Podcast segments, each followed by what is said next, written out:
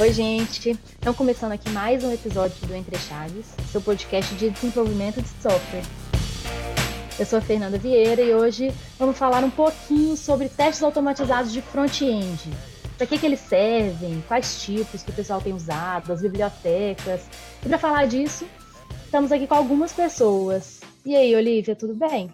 E aí, Fernanda, tudo bem? E aí, pessoal, eu espero que estejam todos bem. Eu me chamo Olivia Rezende e eu sou desenvolvedora front-end aqui na DTI. Oi, Rafael, você está aí também com a gente hoje? Opa, tudo jóia, Fernanda? Espero ajudar a contribuir um pouquinho, passar um pouquinho de conteúdo aqui para vocês sobre teste no front-end. Meu nome é Rafael, sou desenvolvedor aqui na DTI. E a gente também está aqui com o Luiz Gustavo. E aí, Luiz, se apresenta aí para a galera. Fala galera, beleza? Meu nome é Luiz, eu sou dev aqui também, no DTI há quatro meses. Vamos tentar desmistificar aí um pouquinho essa questão dos testes no front. E aí, Igor, tá aí?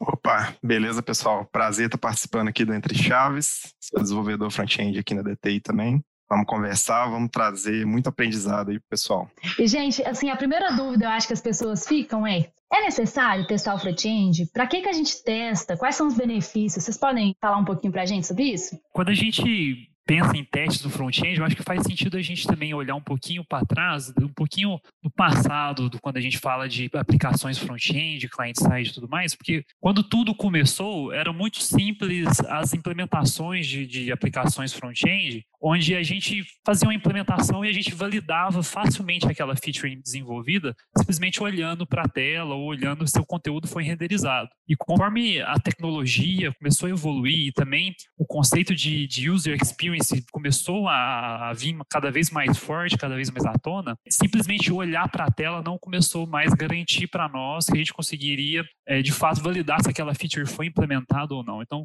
começou a ter necessidade de ter essas ferramentas para ajudar a gente a validar validar se é que nós desenvolvemos de fato conseguimos obter o resultado esperado. E além disso, além deste ponto de, da parte de implementação, a gente também tem outros pontos muito importantes na, nos testes automatizados no front-end, que é referente à parte de negócio, né, da confiabilidade do nosso software na entrega final para os nossos clientes, né? Então, assim, a gente consegue agregar muito valor na nossa solução final, uma vez que a gente consegue garantir e tirar os possíveis problemas que a gente teria no momento de desenvolvimento, de manutenção, de operação e tudo mais.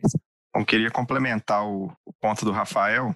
É muito importante também a gente entender que hoje os projetos e os frameworks de front-end eles estão cada vez mais complexos e mais robustos, né? Se a gente for comparar, por exemplo, códigos de JavaScript que eram utilizados lá no, no MVC, por exemplo, que a gente utilizava muito jQuery, né, essas bibliotecas e códigos hoje que a gente tem muito mais estrutura dentro dos projetos, como por exemplo no Angular tem a separação dos módulos, dos serviços, dos componentes. Dentro dos componentes a gente tem uma certa separação de todos os hooks ali, das funções que os componentes usam. Se a gente olhar para essa perspectiva mais complexa dos frameworks, a gente pode até comparar um pouco com os frameworks de back-end, né? Por que, que a gente testa a parte de back-end. É, como o Rafael bem disse, é para a gente garantir primeiro confiabilidade, mas também que a gente não vai quebrar nada caso a gente refatore aquele código, né? Então a gente tem que pensar que front-end é um sistema como qualquer outro, né? E é um código como qualquer outro, e por isso precisa de refatoração,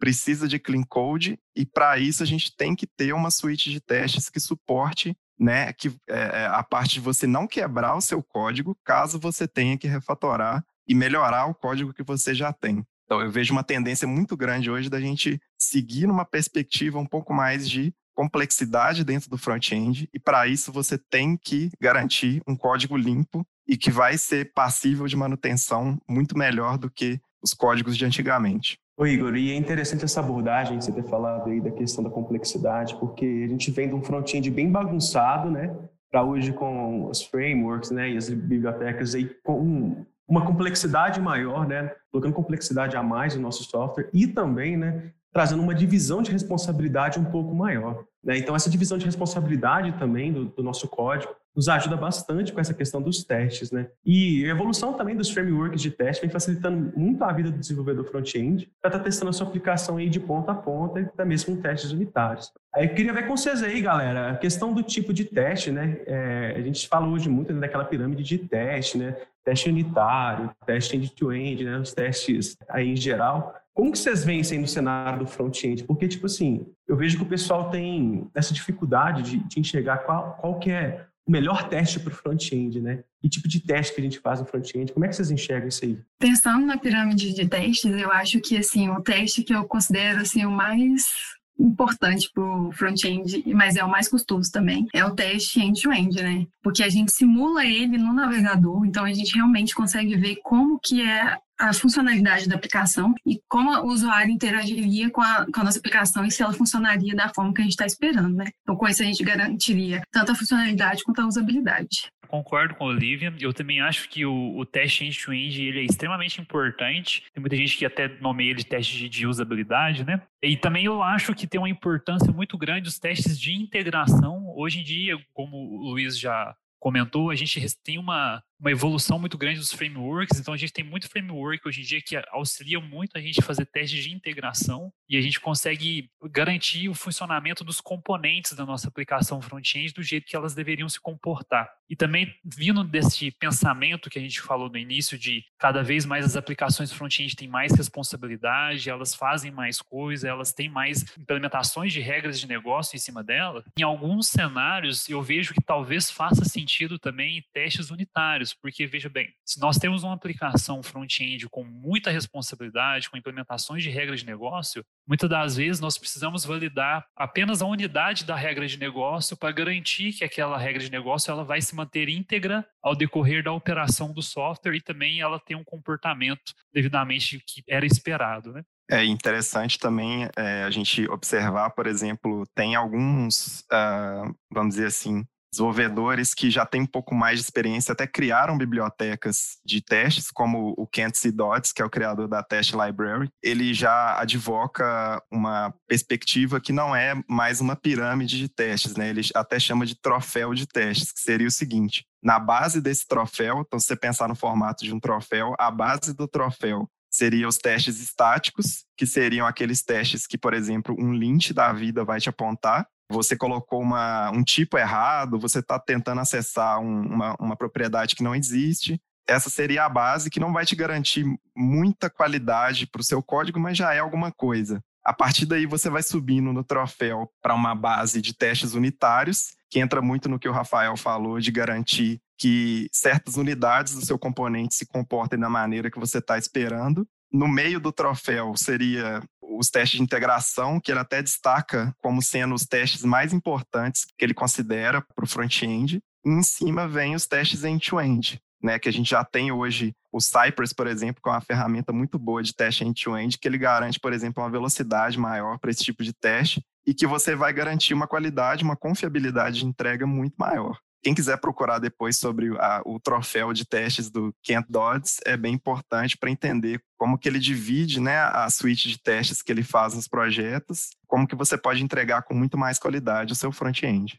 Pessoal, acho que vocês falaram bastante coisa aí importante, né, sobre principalmente aí a gente ter que testar front-end, a importância de testar. Eu gosto muito de um livro que chama Trabalhando com Sistemas Legados, e ele fala, faz uma analogia de sistemas sem testes, né, eles já nascem legados e eles já nascem é como se fosse assim, né, fazer manutenção num sistema que não tem teste, é eu pular de uma de paraquedas sem nada me protegendo, é tipo assim, é uma meio loteria assim.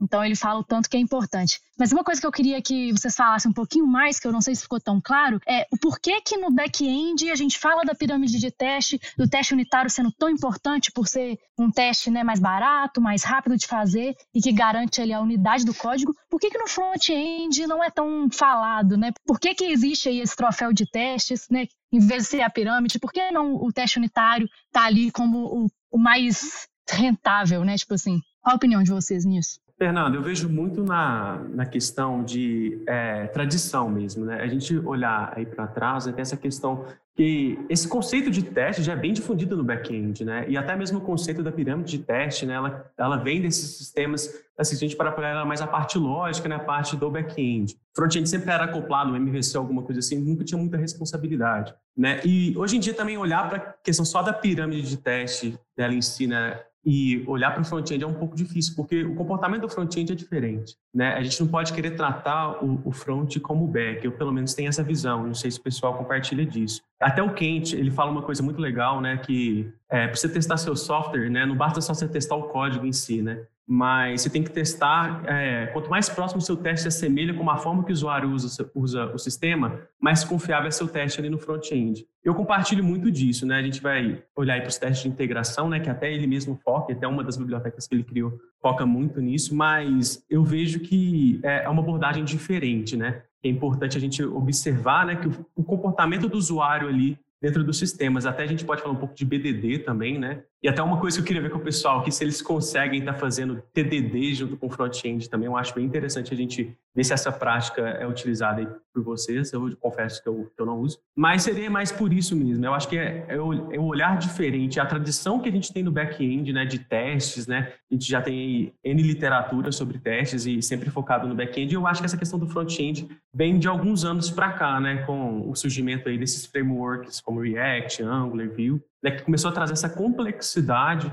a mais ao front-end e que hoje, querendo ou não, a gente precisa testar. Eu tenho certeza que todo mundo concorda aqui que teste é necessário, mas eu vejo que essa cultura de teste no front-end ela está meio que Vou falar aqui no início, diferente de back e de outras tecnologias aí. O que, você acha, pessoal? Eu, eu, concordo muito com a visão do Luiz de cultura e também tem um ponto que eu vejo que o back-end, por ele não ter uma característica visual, é difícil validar o comportamento das features desenvolvidas em back-end por não ter um feedback visual, um comportamento visual. Então acaba que gera um sentimento mais de mais urgência de implementar testes na, naquilo que é desenvolvido em back-end. E como o front-end ele já tem um aspecto mais visual, já te dá um retorno mais rápido daquilo que você desenvolveu ali na tela, então acaba que gera um sentimento de maior conforto, de ah, tá funcionando porque eu vi na tela. Só que a gente esquece que não é simplesmente ver na tela para garantir que a feature funciona. Tem muitas aplicações front-end, vamos supor assim, pensar em front-end não só web, pensar em front-end tudo que é client-side. Tem muita separação de aplicações é, mobile, Android, por exemplo, que eles dividem um front-end do back-end de uma aplicação mobile, que é, deveria ser uma aplicação só client-side que seja. Mas é, então sempre existe esse lado que de lógica, de business, que faz o comportamento funcionar também nas aplicações front-end e que por causa dessa falta de costume, dessa questão de não de já ter o feedback ali momentâneo e tudo mais, a gente acaba deixando de testar. E também um outro ponto muito importante que é as ferramentas, né? A gente tem agora um surgimento de muitas ferramentas muito boas que viabilizam cada vez mais o desenvolvimento. A gente, o desenvolvimento de teste, a gente não tinha isso né, a, a, até um tempo atrás. É o exemplo que eu queria dar sobre esse, esse contexto é o seguinte: por que, que testar no front-end é diferente, né? A gente tem, por exemplo, vou dar um exemplo do framework que eu uso, que é o Angular, né? O Angular, a gente tem uma separação de lógica que está dentro do TypeScript, que a gente consegue enxergar de uma maneira bem clara, né? Entradas e saídas de uma, de uma função e de um método do componente, mas a gente tem lógica dentro do template também, né, que a gente chama o HTML do componente de template no Angular. Tem lógica ali dentro também. E essa lógica, se você testar, por exemplo, de uma maneira unitária, você não vai, você vai acabar não cobrindo tudo que o seu template faz de lógica. Já se você usar uma maneira diferente de testar, por exemplo, um teste de integração, como o Rafael disse, você vai conseguir cobrir todos aqueles comportamentos que você não está enxergando de uma forma direta só olhando para o código em si, né, do, do TypeScript. Então, só um exemplo para ficar um pouco mais claro dentro da perspectiva do Angular. Vou complementar, Igor, pensando na visão do React também, porque a gente também trabalha muito com vários componentes. Então, se eu pensar que eu vou testar aquele pequeno componente e testar a integração de vários componentes, eu acho que a integração eu garanto muito mais que todas as funcionalidades elas estão funcionando do que quando eu estou testando só um único componente, sabe? Então, é por isso que eu acho que o teste unitário não é tão difundido assim no front e acaba se falando muito mais de teste de integração e o teste end-to-end. E vocês falaram aí, já começaram a falar um pouco sobre os frameworks que vocês usam. Vocês podiam falar também um pouquinho as bibliotecas que vocês têm usado, assim, de, de teste de front-end, o que, que vocês veem que, que são as, as bibliotecas mais utilizadas e quais vocês utilizam também? Bom, no Angular, a gente tem, originalmente, vamos dizer assim, que vem com o framework, a gente tem o Jasmine, que é a linguagem que você escreve os testes, e o Karma, que é o test runner. Então, se você instalar um projeto Angular agora no seu computador, vai vir com esse framework, vamos dizer assim, de testes já pronto instalado para você usar. No contexto aqui do cliente que eu, que eu trabalho, a gente não usa esse framework, a gente usa a Testing Library, que a gente está falando aqui do Kent Dodds, ele que criou essa biblioteca. Então a gente adaptou a, a Testing Library, que na verdade hoje ela é possível de ser usada em qualquer framework de front-end, eu diria para dentro do contexto do Angular. Então, o meu setup de testes é com essa biblioteca e usando o framework Angular.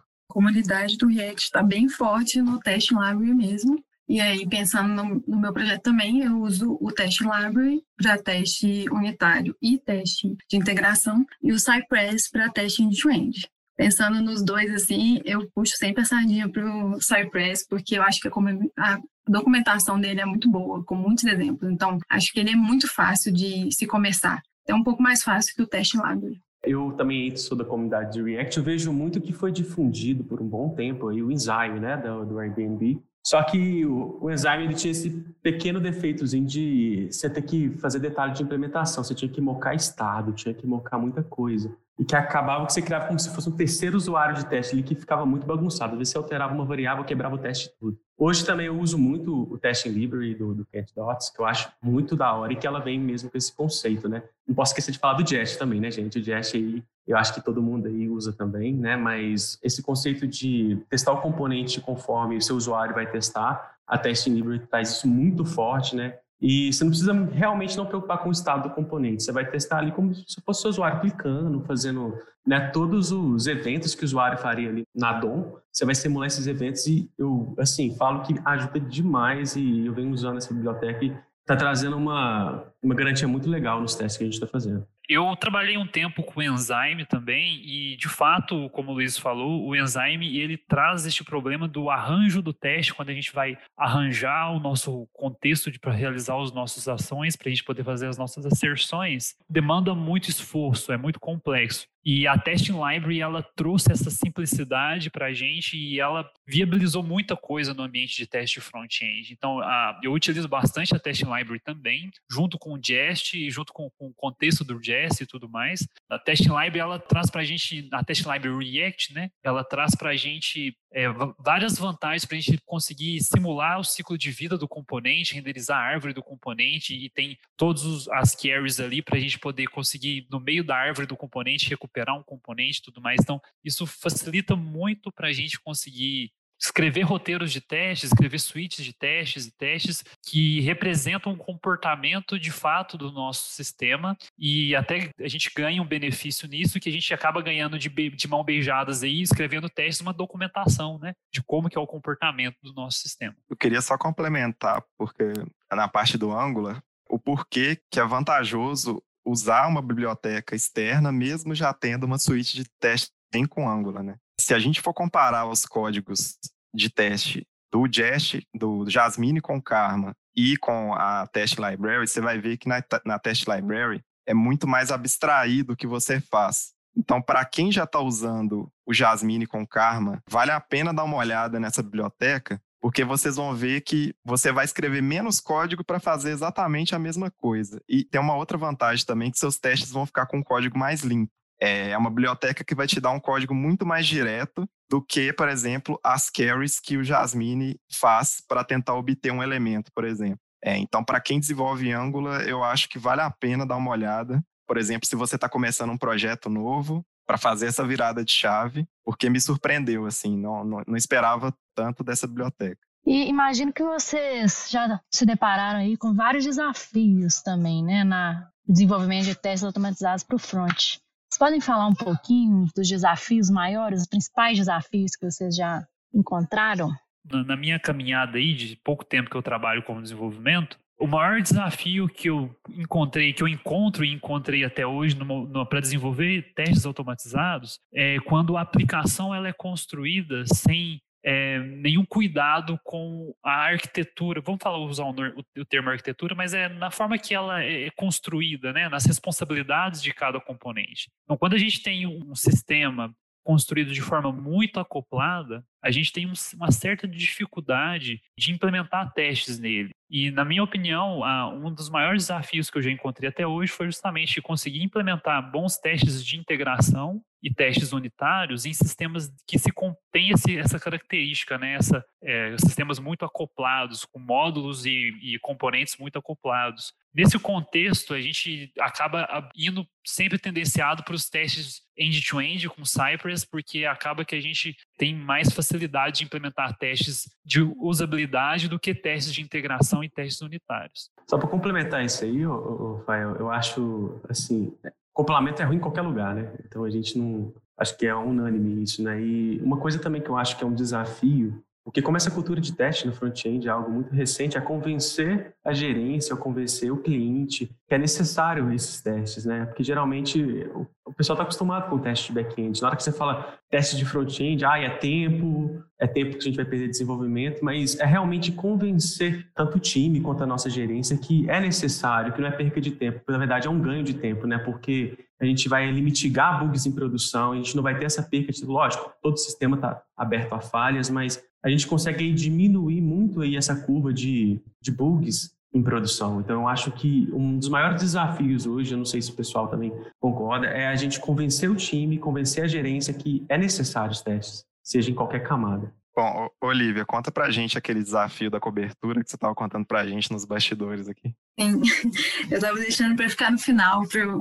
aproveitar. Mas uh, o maior desafio que eu tive, principalmente porque vem um pouco do que o Luiz falou, uh, a gente estava com uma dificuldade no projeto de fazer o cliente aceitar a gente colocar teste, e a gente conseguiu isso tem mais ou menos umas três sprints, então tem três sprints que eu estou realizando testes, todos esses tipos na aplicação. E de primeira, a minha maior dificuldade foi entender o que valeria a pena ou não testar aonde valeria o meu esforço, sabe? Porque a gente tinha colocado uma meta de 100% de cobertura de testes. E aí eu volto a pergunta para vocês, que é, vocês acham que a porcentagem de cobertura de código é algo muito importante na hora que a gente pensa nos testes? Vou pegar carona em dois pontos que vocês levantaram aí, né? O primeiro é a questão da, da gerência tá receosa, né, em implementar os testes, você acaba gastando mais tempo de desenvolvimento. O contexto do cliente aqui como o cliente está passando por uma transformação digital, isso já veio naturalmente para dentro do projeto. Né? Então foi até uma, uma imposição que veio do cliente, não veio da DTI, né?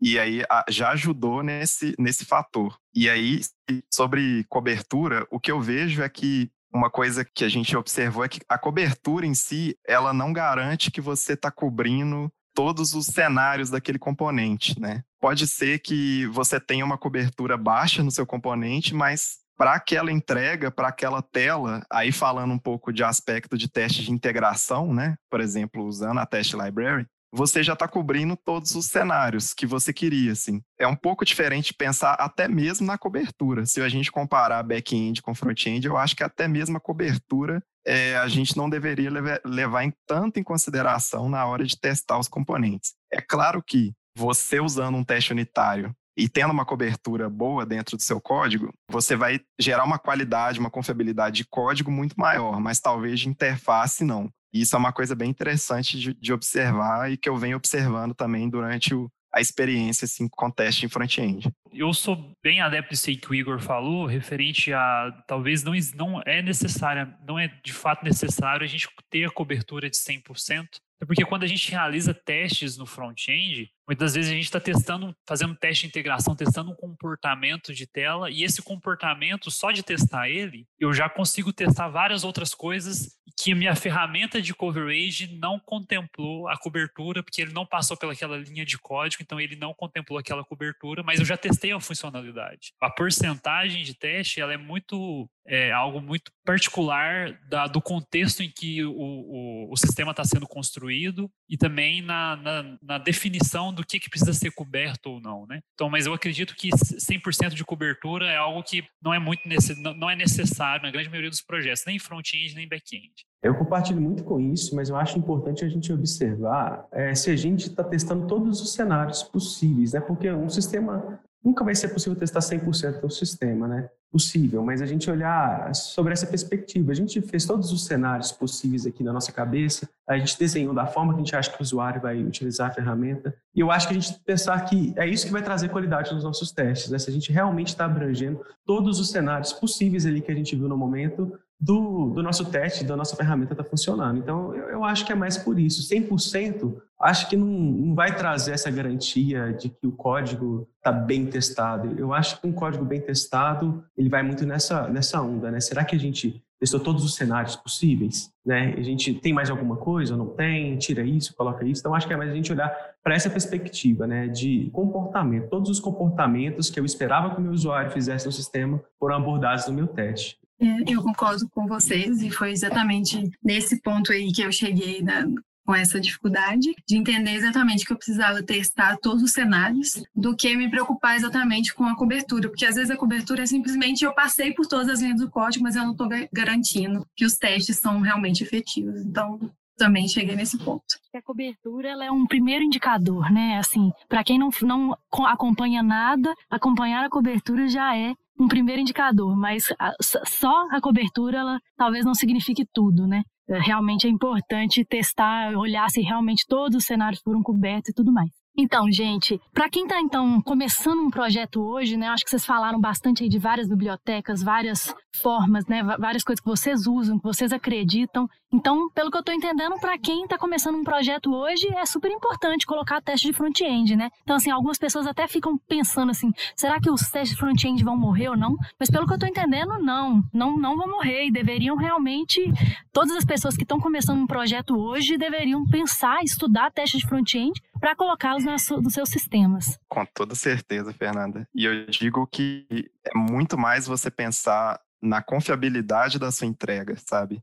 E não fazer também por uma obrigação, por exemplo, alguma coisa nesse sentido. Você tem que pensar que você está entregando a sua tela, né, a sua visão, o seu sistema, os seus componentes para um usuário usar, de fato, um usuário verdadeiro ali. Quanto antes você garantir que essa entrega vai ser o mais próximo do que ele esperava de usar a sua tela, melhor. E eu acho que nesse aspecto os testes estão cada vez mais caminhando para esse sentido, né? De você garantir uma confiabilidade no back-end, mas também garantir uma confiabilidade muito alta nas interfaces que a gente percebe que estão cada vez mais complexas também, né? Assim como frameworks, os frameworks estão ficando cada vez mais complexos, eles te dão mais possibilidades de criar telas mais complexas, fluxos mais complexos, mas que fazem parte de soluções de usabilidade que fazem sentido para o usuário. Então, quanto antes você garantir uma entrega confiável desses aspectos de usabilidade, melhor para o seu projeto. Justamente, e, e completando também, Uh, a gente tem o nosso contexto hoje, esse momento que a gente está vivendo, que as coisas são muito rápidas, né? Então a gente tem muita evolução das coisas de uma forma muito rápida. O negócio muda, a regra muda, o projeto precisa acompanhar? Então o nosso software precisa acompanhar essas evoluções. E uma vez que a gente toma esse cuidado desde o início do, do, do, da, da, criação da nossa solução, a gente consegue trazer uma, uma, resiliência muito maior nessa evolução do negócio junto com o software. Porque uma vez que nós temos testes automatizados, a gente consegue de uma forma muito mais efetiva aplicar as novas implementações, alterações de regras de negócio e evoluir a nossa solução junto com o negócio. Então, os testes eles são hoje em dia uma ferramenta de extrema importância para qualquer sistema que a gente for desenvolver. Bom, pessoal, então muito obrigada pela participação de vocês, foi uma ótima conversa. Obrigada pela, por trocar essas, essas experiências né, que vocês têm no dia a dia de vocês conosco. É isso aí. Valeu. Valeu. Eu que agradeço o convite. Valeu. Obrigado, gente. Valeu. Muito obrigada pelo convite. Espero que a gente tenha ajudado alguém. Certeza que ajudaram. Obrigada, ouvintes. Até mais.